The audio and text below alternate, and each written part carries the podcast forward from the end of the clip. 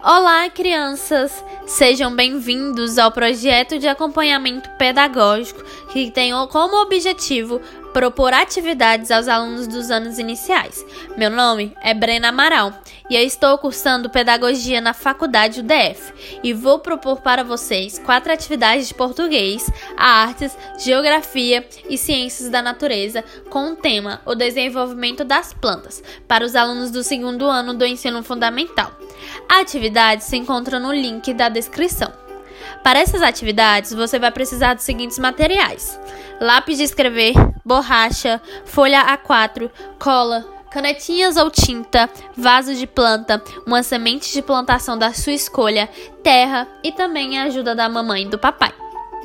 Na primeira atividade, você vai encontrar uma história sobre o desenvolvimento das plantas e depois de ler a história, irá debater junto com seus familiares sobre o que você entendeu.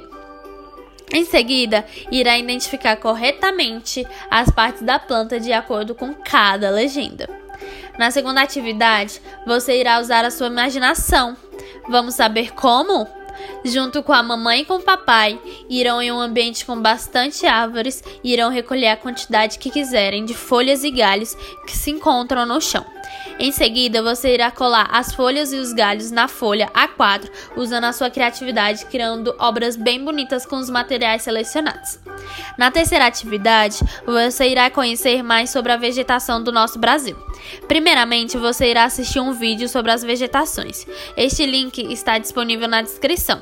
Em seguida, irá fazer ligações das imagens com seu nome que se encontra na atividade. E na quarta e última atividade, você irá precisar da ajuda da mamãe e do papai para criar a sua própria planta. Primeiramente, vocês irão escolher qual semente irão plantar. Link de algumas dicas de sementes na descrição.